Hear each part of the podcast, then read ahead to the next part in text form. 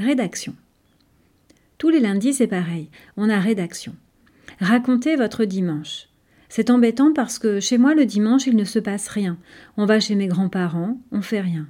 On mange, on refait rien. On remange, et c'est fini. Quand j'ai raconté ça la première fois, la maîtresse a marqué insuffisant.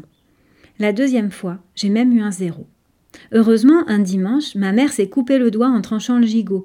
Il y avait plein de sang sur la nappe, c'était dégoûtant. Le lendemain, j'ai tout raconté dans ma rédaction et j'ai eu très bien. J'avais compris. Il fallait qu'il se passe quelque chose le dimanche.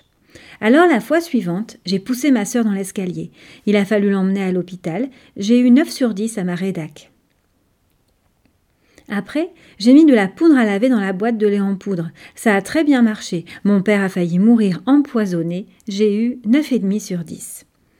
Mais 7 sur 10 seulement, le jour où j'ai détraqué la machine à laver et inondé l'appartement des voisins du dessous. Dimanche dernier, j'ai eu une bonne idée pour ma rédaction. J'ai mis un pot de fleurs en équilibre sur le rebord de la fenêtre. Je me suis dit, avec un peu de chance, il tombera sur la tête d'un passant, et là j'aurai quelque chose à raconter. C'est ce qui est arrivé.